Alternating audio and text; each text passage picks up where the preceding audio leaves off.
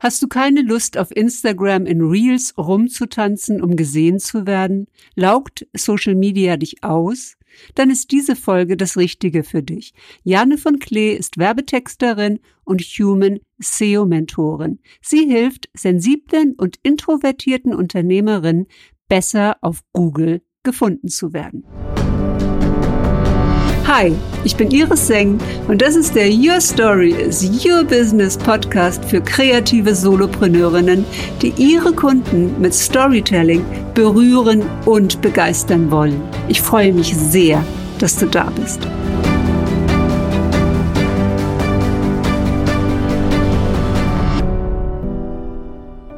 Herzlich willkommen zu den Live Stories. Heute mit der Werbetexterin und Human SEO Mentorin Jane von Klee. Jane, ich freue mich sehr, dass du heute da bist. Ich freue mich auch. Danke für die Einladung.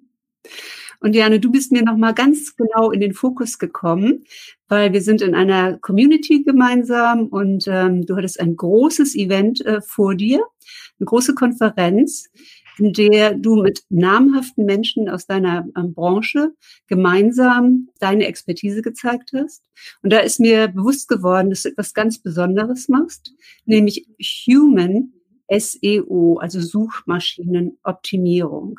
Und wenn man in deine Story guckt, äh, man kann eine ganze Menge über dich lesen, auch auf deiner Webseite, wie das dann auch für jemanden, der mit Text umgeht, ähm, sehr spannend zu lesen ist.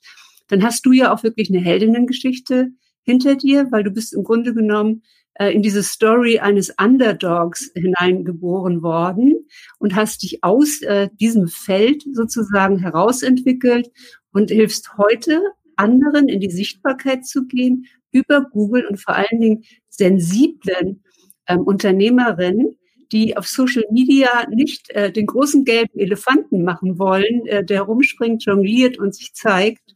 Und du sagst, du hast dich selbst so auf Social Media gefühlt und es hat dich auch gestresst, auf Social Media immer wieder regelmäßig äh, da zu sein und es hat, hat dich ausgelaugt, war anstrengend.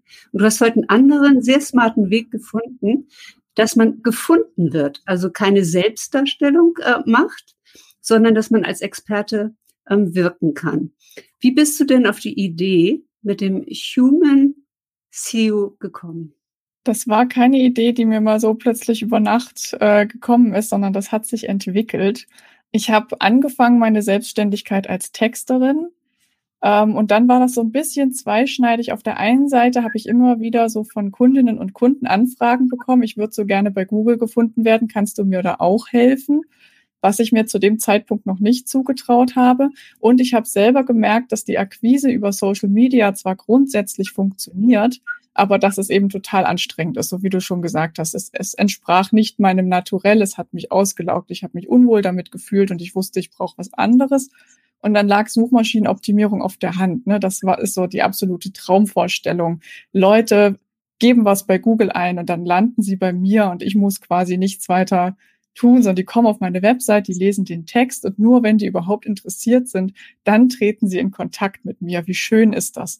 Und habe dann eben angefangen, mich mit SEO zu beschäftigen und habe dann festgestellt, dass das so ein Fass ohne Boden ist, dass man wirklich eine Wissenschaft draus machen kann und war dann auch sehr schnell sehr frustriert, weil in dem Feld eben, also erstens ist es relativ männlich dominiert von ja, jungen Männern in Anzügen und gegelten Haaren, die mit unheimlich vielen Fachbegriffen sind die nicht erfolgreich. Ich sage, deine T-Shirts sind die nicht erfolgreich. Ja, ich weiß, ich habe ich hab viele mit Anzügen gehabt, tatsächlich. Ja, ja. Ja. Und ähm, ich hatte immer so den Eindruck, zum Beispiel, wenn ich einen Blogartikel lese, sind da so mhm. viele Fachbegriffe drin, dass ich danach noch zehn weitere Blogartikel lesen muss, um überhaupt die Fachbegriffe zu verstehen.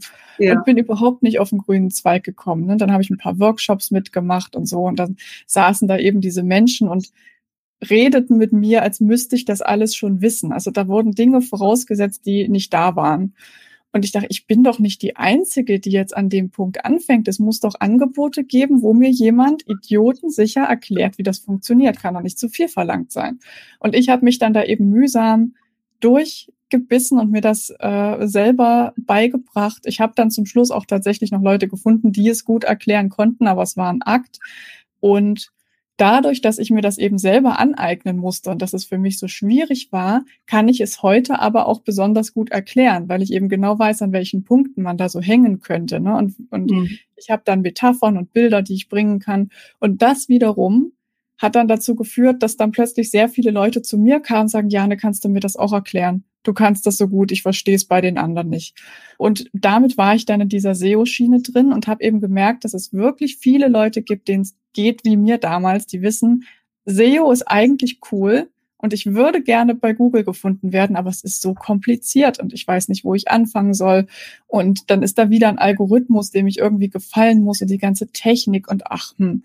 Und habe gesagt, nee, das muss auch anders gehen, nämlich so, dass das zu uns passt und habe dann den Human SEO-Ansatz ähm, entwickelt und sage zum Beispiel, also meine, meine Hauptzielgruppe sind die Einzel, äh, Unternehmerinnen, äh, die entweder ganz alleine sind oder mit einem kleinen Team, die also keine eigene Marketingabteilung haben, die den ganzen mhm. Tag Museum macht.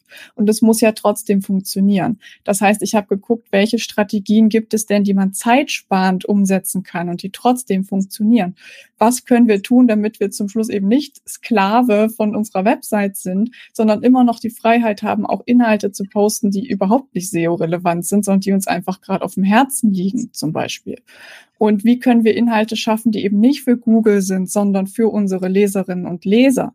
Na, also ich, ich lege da ganz viel Wert auf Empathie in Richtung unserer Kundinnen und Kunden, aber eben auch in Richtung von uns selbst, dass wir das alles handeln können und dass wir noch neben SEO ein Leben haben können, ohne tot umzufallen. Und ja. äh, genau, das, das ist das Prinzip. Und dann sagte eine Mastermind-Kollegin von mir irgendwann, das, was du machst, ist menschliches SEO, Human SEO. Und sagt, das ist genau das. äh, der Begriff, nach dem ich seit Monaten im Kopf suche und habe äh, mit denen dann mit ihrer Erlaubnis quasi gekrallt. Also das Konzept gab es und ich hab, brauchte dann diesen kleinen Impuls von außen, damit es auch einen Namen kriegt.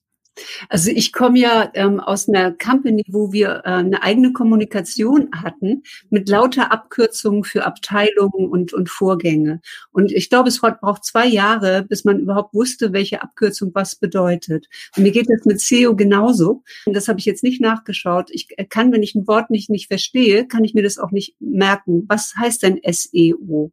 Search Engine Optimization, also einfach nur das englische Wort für Suchmaschinenoptimierung. Danke, das fehlte mir, fehlte mir gerade.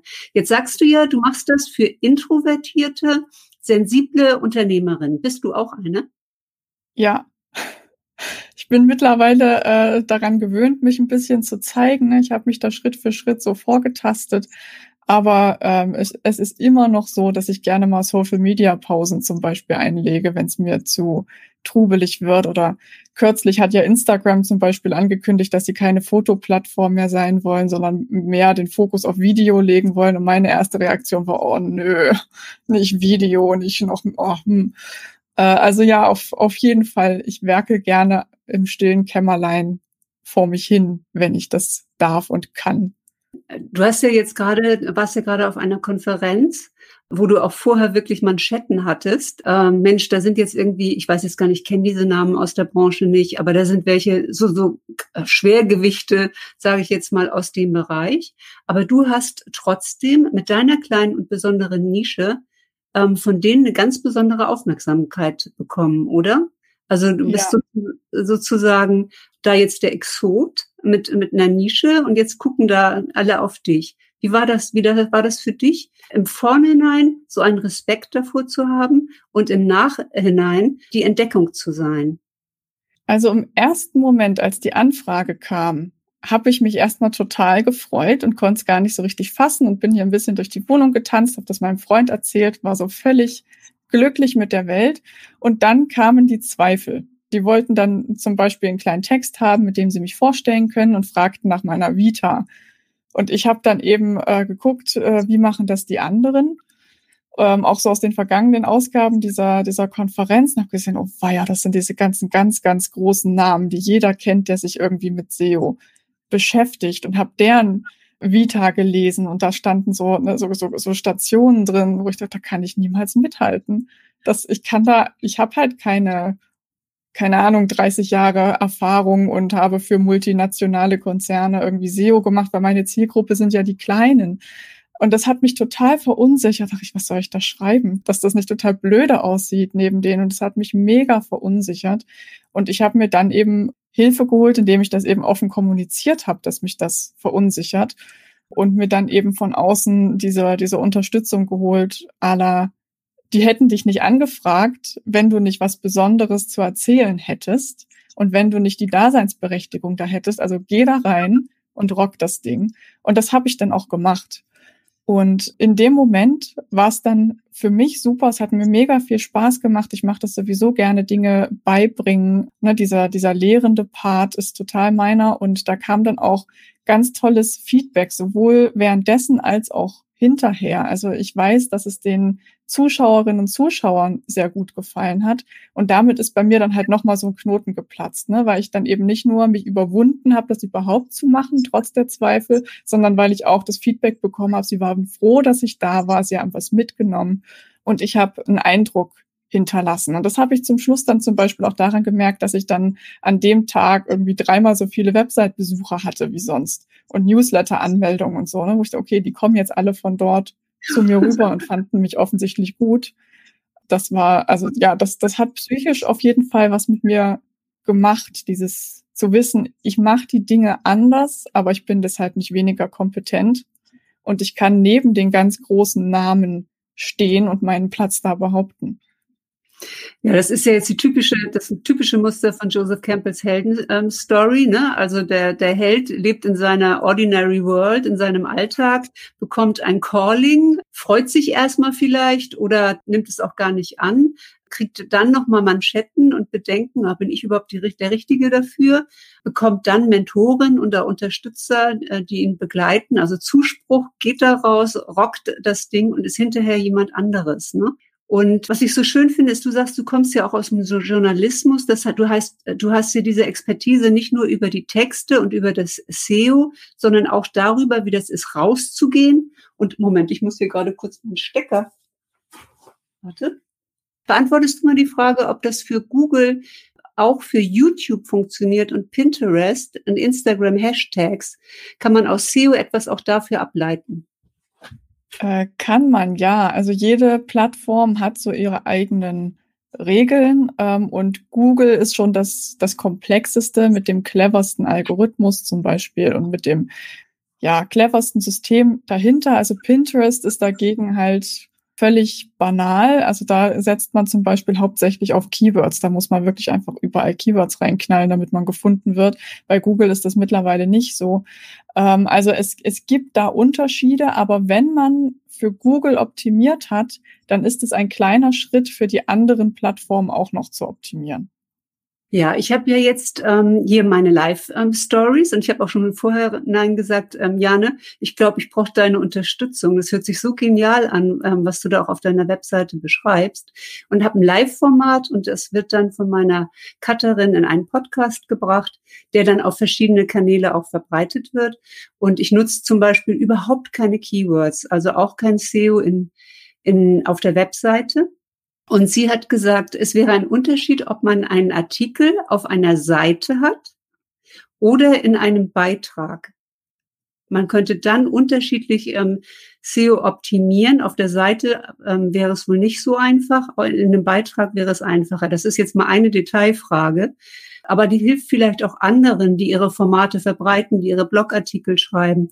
Besteht da wirklich ein Unterschied? Also ich arbeite mit WordPress Grundsätzlich eigentlich erstmal nicht. Also wäre mir jetzt nicht bekannt, was sie meint. Ne, natürlich, wenn ich jetzt mit ihr im Gespräch wäre und wir uns ja. da jetzt ausklamüsern würden, vielleicht würden wir dann auf den Punkt kommen.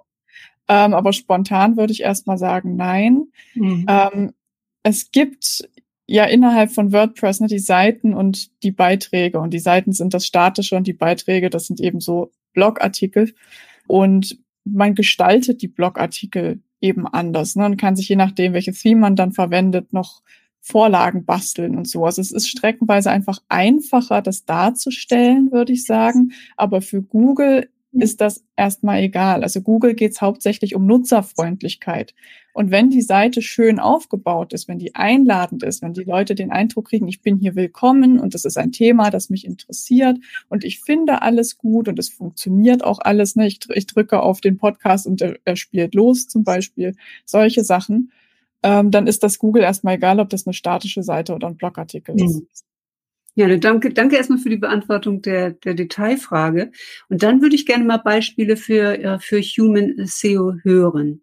Also ich habe jetzt zum Beispiel Your Story is Your Business als Tagline. Das hier sind die Live Stories bei Iris Seng. Dann habe ich The Story Whale, was ich gerade nach vorne bringe, also wo ich sage, in einem äh, Wahl ist so viel Wissen drin, das kommt aus der spirituellen Welt.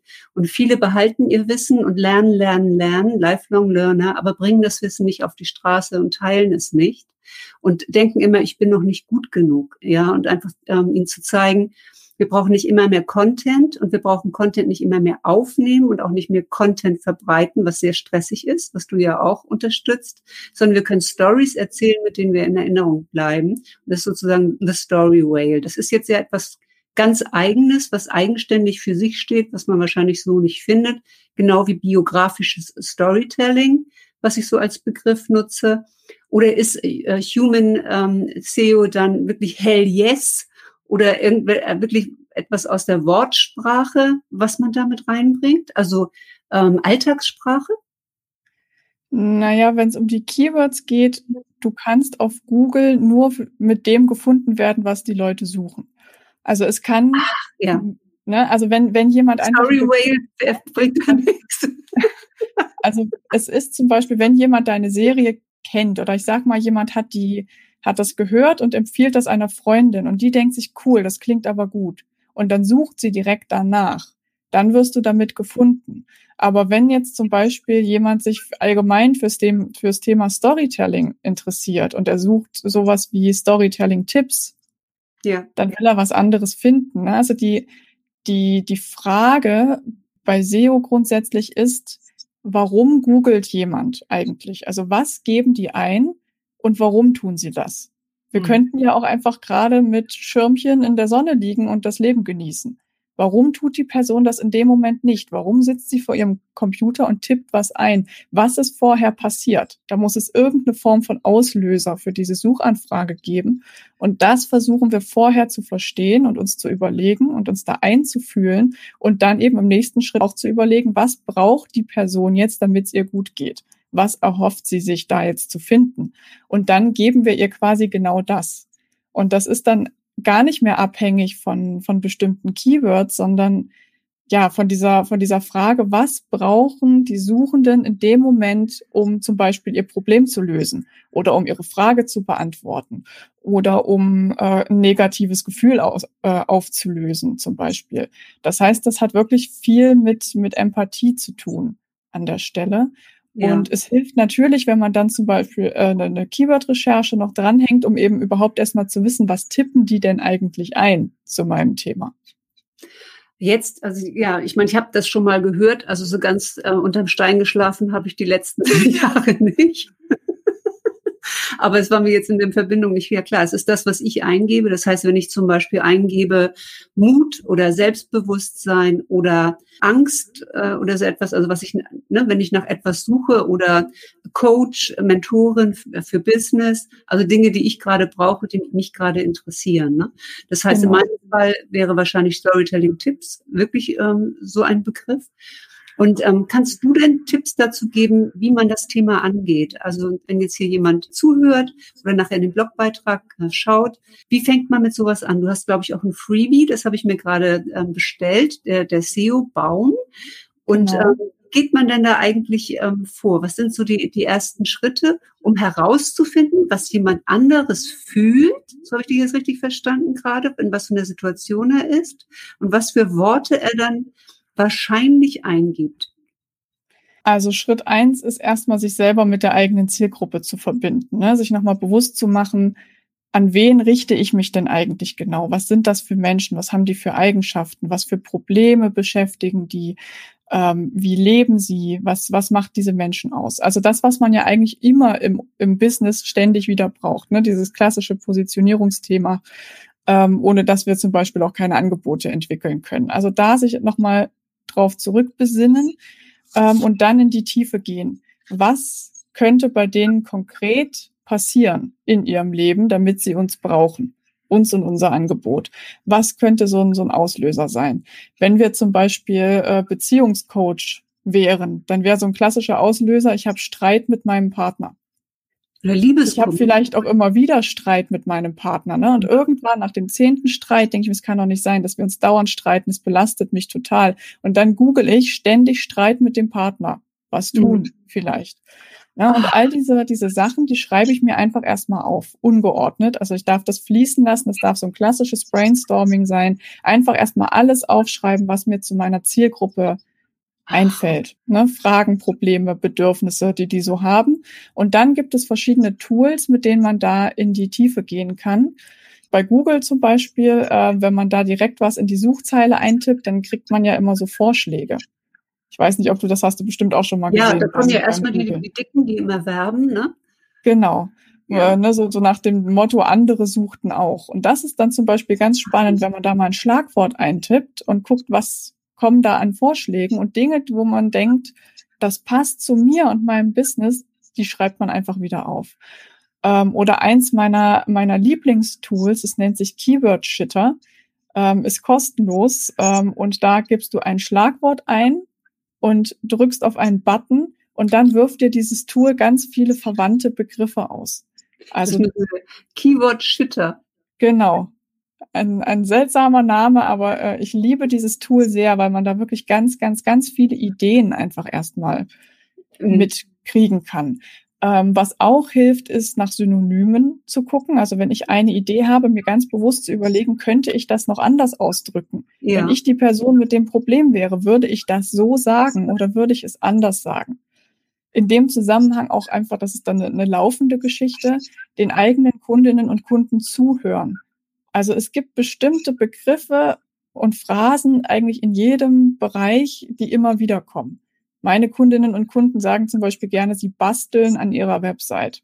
Ehrlich? Oder sie werkeln an ihrer Website. Oder SEO ist das Buch mit sieben Siegeln. Das habe ich mir nicht ausgedacht, sondern ich stelle fest, ne, dass das sehr häufig in Gesprächen fällt. Wenn mir sowas auffällt, schreibe ich das sofort auf. Kann ich später für meine Texte verwenden und eben auch äh, für die Keyword-Recherche.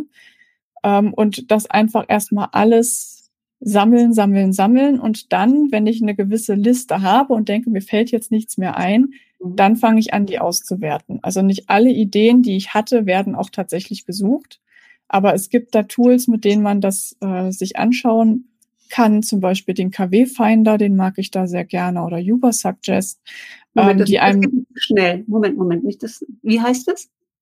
Der Keyword Finder, den mag ich am liebsten. Der Keyword Finder. Ja. Genau, beziehungsweise KW-Finder äh, ist, ist so die, die URL. Ja. Und Uber Suggest. Uber? Wie schreibt man das? Also U-B-E-R und dann Suggest. Sub die machen im Endeffekt beide das Gleiche. Ach, also, Vorschlag. Genau, Englisch. genau.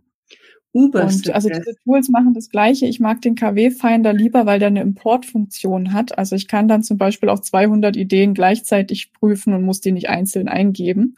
Ja. Deswegen nutze ich gerne den. Und da kriege ich dann diese ganzen Keyword-Daten raus. Also Suchvolumen, ne, das mir sagt, wie viele Leute suchen denn durchschnittlich pro Monat diesen Begriff, dann kann ich sofort alles, was ein Suchvolumen von null hat, nehmen und wieder rausschmeißen. Also da dezimiert sich dann meine Liste gleich wieder.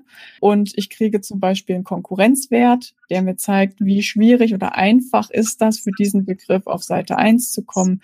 Ich sehe äh, einen Suchtrend. Mhm. Es gibt bestimmt, ne, also zum Beispiel Mund-Nase-Masken ja. Äh, hat vor drei Jahren niemand gesucht und dann letztes Jahr ging das in den Trends dann plötzlich so. Und genauso wird das irgendwann wieder abstürzen, voraussichtlich. Ne? Das ist dann auch spannend so für die, für die Auswahl. Worüber will ich denn schreiben? Weil zum Beispiel über Faxgeräte hm, kann ich natürlich schreiben, wenn mir das wichtig ist, aber äh, es wird halt nicht mehr wirklich gesucht. Ja. Ähm, ne, solche solche Geschichten. Bringst schöne Beispiele. Also das ist natürlich sehr, sehr, sehr einleuchtend. Man gehört schon fast der, der Generation an, die dann nicht mehr weiß, was ein Faxgerät ist. Ja, genau. Oder Disketten oder so. Ne? Also ja. wenn das meine Passion ist, über Disketten zu sprechen, dann hält mich niemand ab, das zu tun. Also das ist auch Teil von Human SEO, dass ich sage, wir müssen nicht nur über die Dinge schreiben, die jetzt ein hohes Suchvolumen haben, sondern wir dürfen natürlich auch unsere Leidenschaften verpacken mhm. oder wir dürfen auch persönliche Themen abdecken. Das ist total okay und erlaubt. Die werden dann eben weniger gut bei Google gefunden, aber die haben trotzdem ihre Berechtigung, weil wir über die zum Beispiel eine Beziehung zu unseren Leserinnen und Lesern aufbauen können und weil wir ja auch nicht nur für Google-Nutzerinnen und Nutzer schreiben, sondern zum Beispiel auch für Newsletter-Abonnenten. Mein nächster Punkt Du bist ja ähm, oder nennst dich auch Werbetexterin. Und ich weiß, dass viele, viele, auch ich, immer wieder auf professionelle Copywriter gucken und nicht äh, zufrieden sind mit ihren eigenen Texten. Ich habe aber auch die Erfahrung gemacht, wenn ich dann einen Copywriter habe, also zum Beispiel für meine Facebook-Ads, äh, das war auch noch auf Englisch, äh, die dann zurück zu übersetzen ins Deutsche, dann verliert es meine Stimme.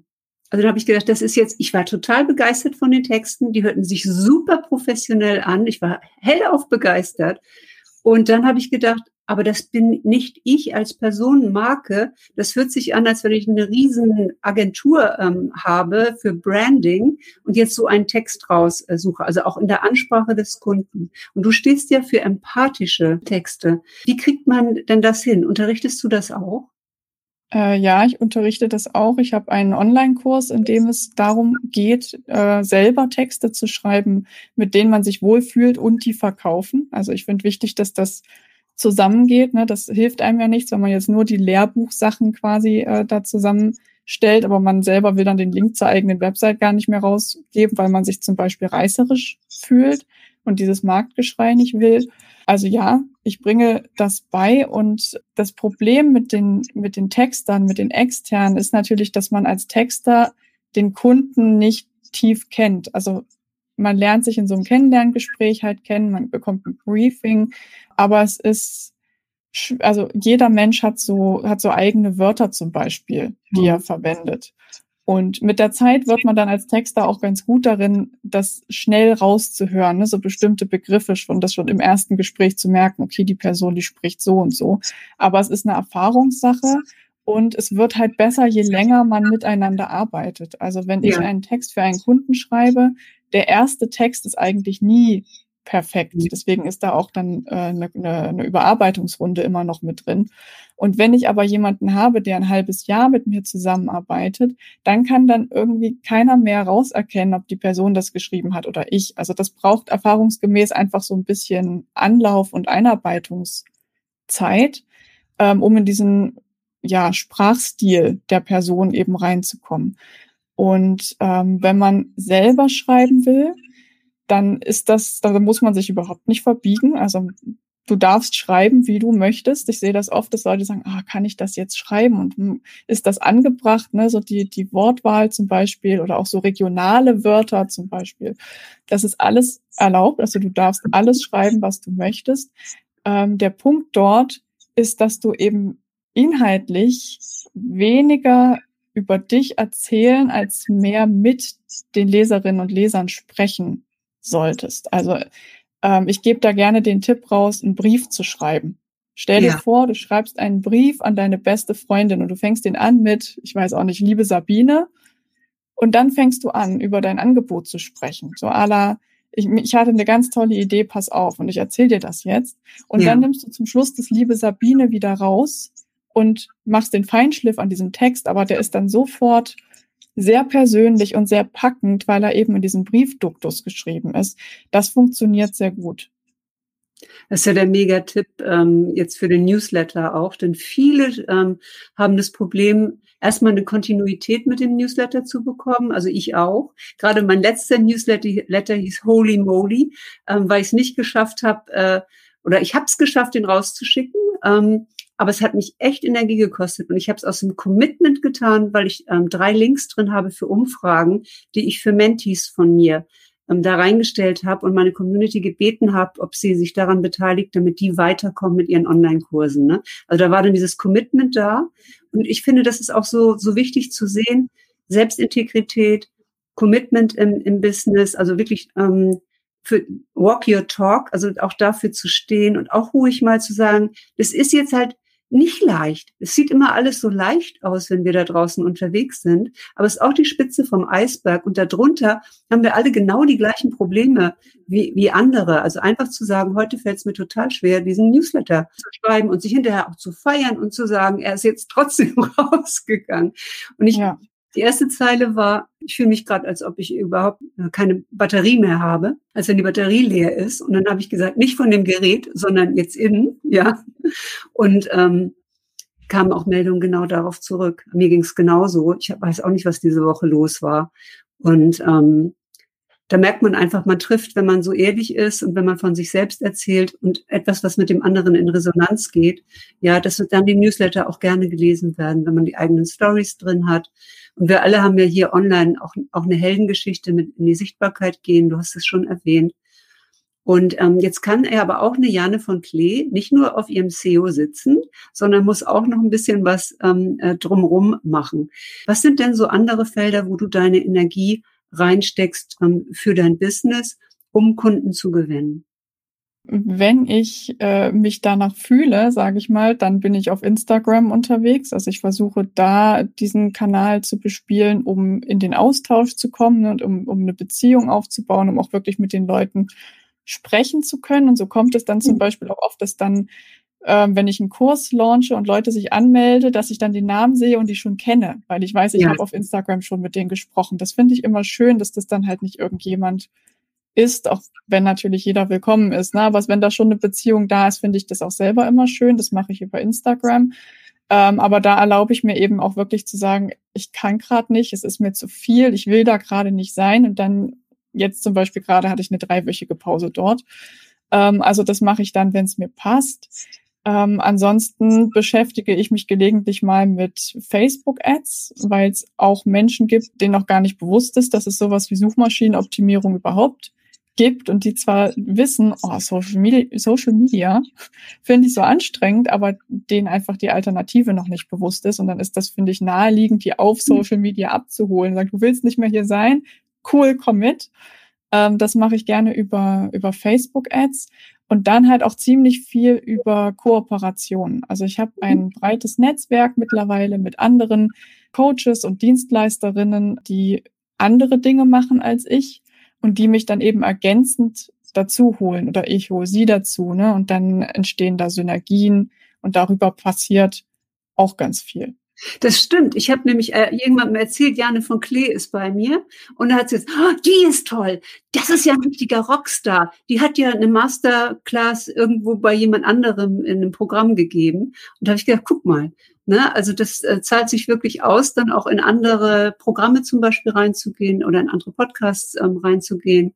Ja, ähm, im, im Netzwerk einfach auch tätig zu sein. Ja, was für ein schöner Kommentar. Solche Sachen, die erreichen mich dann meistens nur über Dritte, dass ich dann, ne, so wie du jetzt, dass dann jemand sagt, ich habe hier mit Person X gesprochen und die hat Folgendes gesagt. Äh, das finde ich dann auch immer schön, wenn ich sehe, dass meine Sachen eben gut ankommen. Dafür ja. mache ich das. Ja, und das darf ich, das kann man jetzt ja auch mal hier einfach in die Audience sagen. Man darf nicht verzweifeln, wenn man nichts hört. Also es sind gerade die Stillen, äh, die nachher auch in dem Launch buchen, sind gerade die, die beobachten und die man gar nicht sieht. Und man denkt manchmal, man, man, man spricht hier in ein schwarzes Loch und, und keiner sieht mich. Und ich weiß ja. nicht, ob du das auch so erlebt hast. Es ist erstmal eine Hürde, rauszugehen in die Sichtbarkeit. Wenn man dann aber in der Sichtbarkeit ist, denkt man, kein Schwein guckt. Ja, aber die gucken, das ist ein Irrglaube, die gucken. Ich habe das echt häufig, dass ich dann Anfragen bekomme und die Leute ihre E-Mail einleiten mit, ich lese jetzt schon ein Jahr dein Newsletter und ich, hm, ich habe diesen Namen noch nie gesehen, es kam nie eine Antwort, nie irgendwas Besonderes. Und dann nach einem Jahr entschließen sie, jetzt ist der Punkt anzufragen.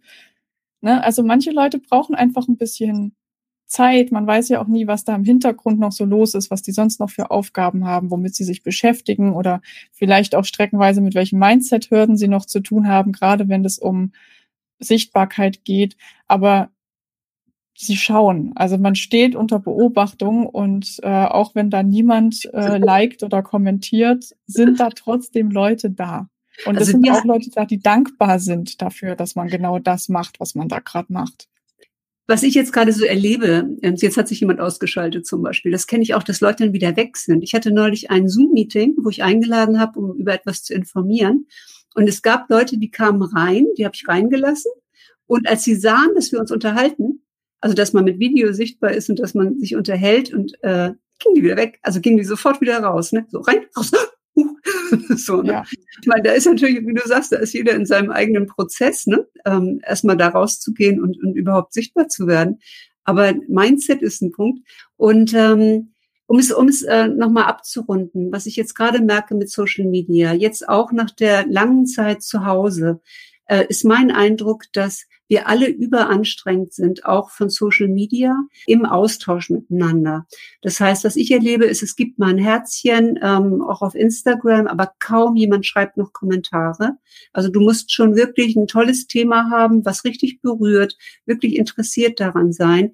Viele machen nur schnell ein Herz und ich stelle das auch bei mir selber fest, wenn ich durch den Instagram ähm, Feed gehe oder den Facebook-Feed, dass ich ähm, von Leuten, die ich schon kenne, wie du auch sagst, die einem aufgefallen sind, die sozusagen in diesem, man tauscht sich untereinander aus, man kennt sich, dass es immer sozusagen die Unterstützung gibt, auch über ein Herzchen, dass aber nicht die Zeit genommen wird, etwas wirklich durchzulesen. Ich meine, das ist auch dann Instagrams äh, Antwort jetzt ja auf TikTok, ähm, der Erfolg äh, über Video und vor allen Dingen Instagram Reels. Und Instagram Reels sind ja nochmal eine Mischung aus Video und Text. Also da kommt ja auch wieder deine Expertise dazu, weil wenn der Text nicht cool ist auf einem Instagram Reel, ja, ähm, oder am Ende nicht zum Beispiel auch ein Witz ist oder irgendeine Erkenntnis, ne, dann werden Reels ja dann auch irgendwann langsam ähm, langweilig werden, nicht mehr so spannend, auch wenn sie nur 15 Sekunden oder 30 Sekunden sind. Unsere Aufmerksamkeitsspanne wird immer,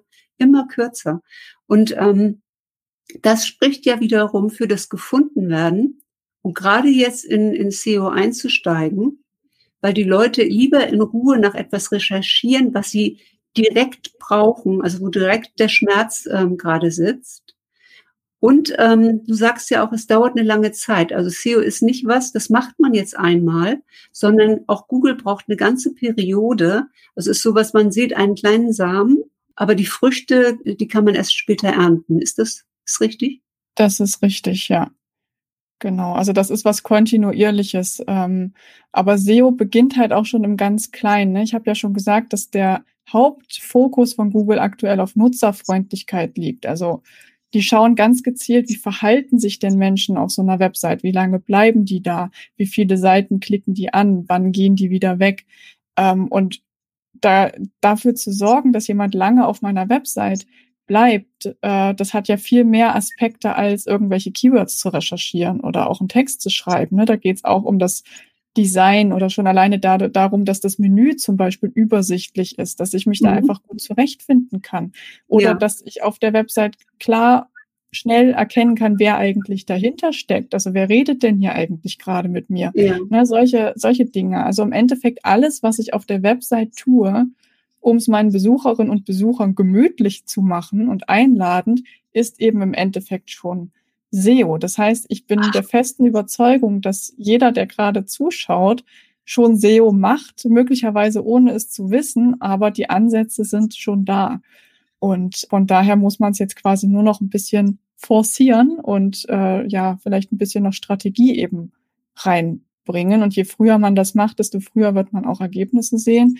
Ähm, aber das Schöne an der Stelle, und weshalb ich, also einer der Hauptpunkte, warum ich SEO auch so liebe, ist, dass es halt super langfristig eben funktioniert. Also wenn ich auf Instagram einen Post mache, hat er sich nach zwei Tagen versendet. Und dann sieht ihn niemand mehr und der Algorithmus ja. spielt den gar nicht mehr aus. Wenn ich mit einem Blogartikel einmal auf Seite eins stehe für einen Begriff, dann kann ich da Wochen, Monate oder sogar Jahre lang für stehen und werde die ganze Zeit gefunden. Und dann ist das zum Beispiel auch nicht schlimm, wenn ich mal zwei Wochen im Urlaub bin und überhaupt nichts mehr mache, weil mein Blog eben weitergefunden wird das finde ich für mich einfach super, ja, super. attraktiv. Ne? Und macht, wenn man dann über, über diese Starthürde überhaupt erstmal einen Text zu schreiben, hinweg ist, äh, macht Dinge viel einfacher und man ist weniger abhängig von Algorithmen und davon, was die Mark Zuckerbergs dieser Welt uns jetzt aufoktroyieren. Genau. Ähm, also ich will nicht springen müssen, nur weil er sagt, mach jetzt Reels, will ich trotzdem genau. Reels machen und auf meiner Website muss ich das nicht. Das ging mir genauso. Als das erste, als die ersten Reels rauskamen, habe ich gesagt, oh nee, jetzt will der Algorithmus will jetzt, dass wir hier rumhüpfen. Das ist irgendwie früher beim Ententanz ja. in den 80ern, äh, wo alle irgendwie dann irgendwie sowas gemacht. Jetzt machen wir alle irgendwie äh, so. ja. Aber dann ja, habe ich mittlerweile wird es ja besser. Ne? Ich stelle fest, dass es jetzt auch langsam Reels gibt, ich, die ich mir angucken kann, ohne mhm. mich fremd zu schämen. Genau. Aber ja, ganz am Anfang ich so, oh, muss ich jetzt wirklich? Ich möchte das nicht und ich werde es auch nicht tun. Äh, also diese diese Freiheit, die das ja. gibt, äh, die schätze ich an SEO eben Absolut. sehr. Absolut. Absolut. Und ähm, das ist ja auch eine, eine, eine Mehrwertzeit. Also wie lange gibt es Instagram, wie lange gibt es Facebook, wie lange gibt es äh, Google, also oder YouTube, also einfach auch seine Eier in verschiedene Körbe zu legen, dass wenn eins wegfällt, was weiß ich, Facebook abgestellt wird oder Twitter oder so etwas abgestellt wird, dass das andere noch da ist. Äh, ne? Also ja. dass man auf mehrere Beine seinen Content auch verteilt. Ja, genau. Und ähm, deswegen ist ja eigentlich das, was wir jetzt heute auch mitnehmen können, ähm, Jane, sich auf jeden Fall mit Suchmaschinenoptimierung auseinanderzusetzen. Ich bin jetzt ganz gespannt auf dein, dein Freebie. Das setzen wir hier auch noch in die Links den SEO-Baum und ähm, sich einfach da jetzt mal mit auseinanderzusetzen und etwas, was äh, man kontinuierlich aufbaut, was aber auch über lange Zeit einen Mehrwert bringt. Genau.